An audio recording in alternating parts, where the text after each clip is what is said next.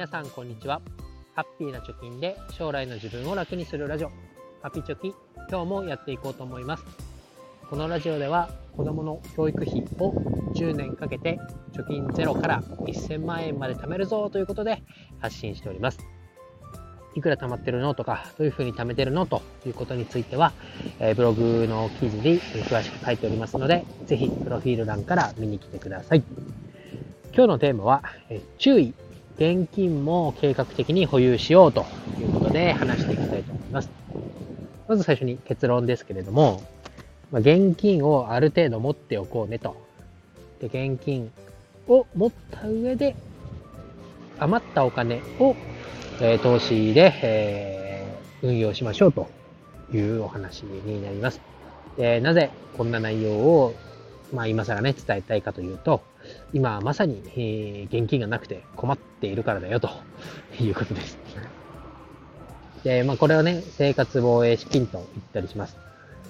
えー、私はなぜ困ってるかというと、この生活防衛資金の、まあ、なんだろう、よく言われているルールみたいなのを破って、えー、投資をしてしまったがために、カードの支払い、プラス、え、ちょっとね、不足の事態でお金が必要になったというのが重なり、今、えー、お金が、お金というね、現金がないよという生活を送っております。じゃあまずその生活防衛資金とは何ぞやと、まあ、皆さん知ってると思いますけど、まあ、ある程度、一定のね、お金を持っておこうと。じゃあその、なんだ、もう生活をできるだけのお金を持っておこうと。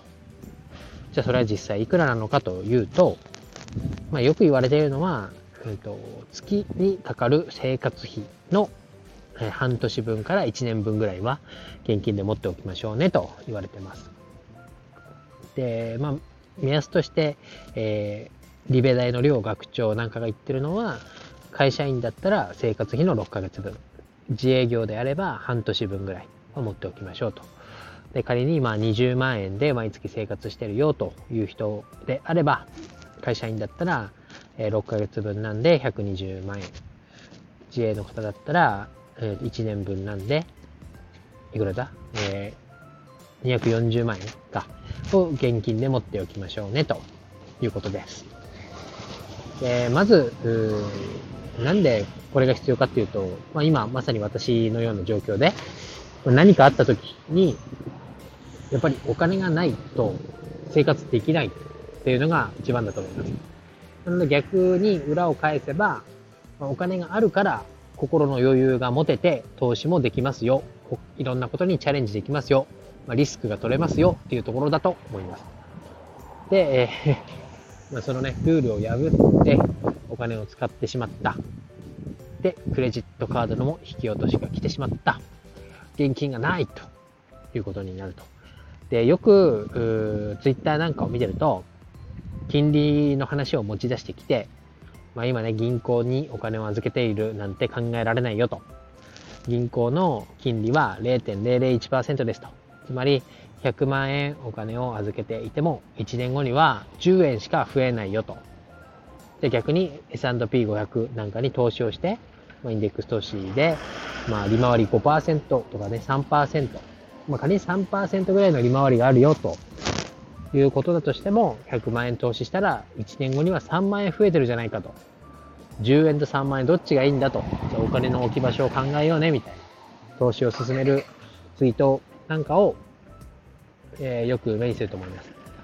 で、これはね、まあ、プラス、投資のプラスの部分だけを見て、まあ、言っているものかなと思います。で、まあ、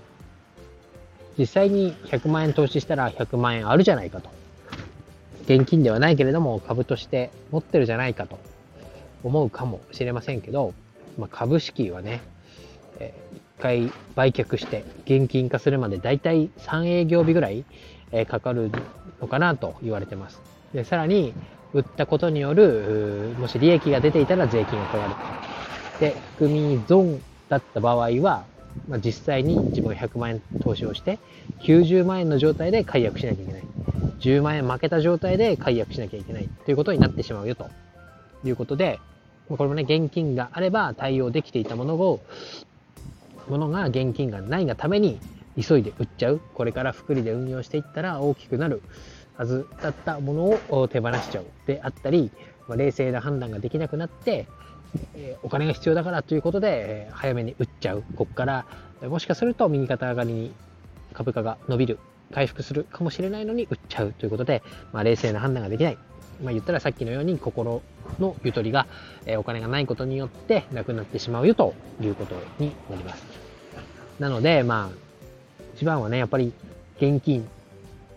が一番いいかのかな。流動性が高い。何かあってもすぐに、えー、現金が手元に用意できるように、まあ、銀行預金で、えー、生活防衛資金を貯めておく。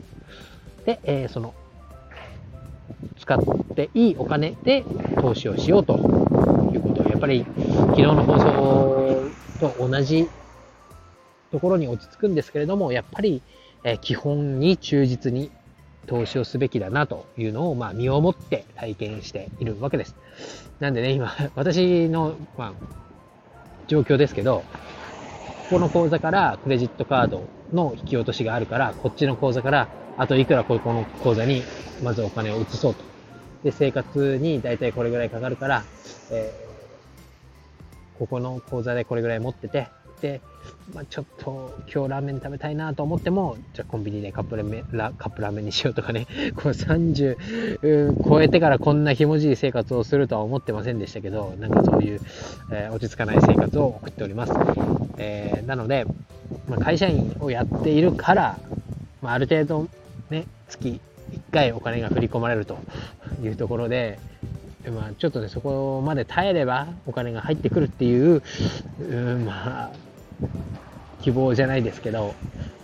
それさえ乗り越えれば大丈夫っていう気持ちはありますけれども、うんまあそういうね、えー、なんだろう、落ち着かない日々を過ごすのではなくて、やっぱりある程度、お金を確保して、現金を、えー、に預けて、余裕を持った状態で、えー、投資をするっていうのがやっぱり大事だなと思いましたので、今日は改めてお話をさせていただきました。以上です。バイバイ。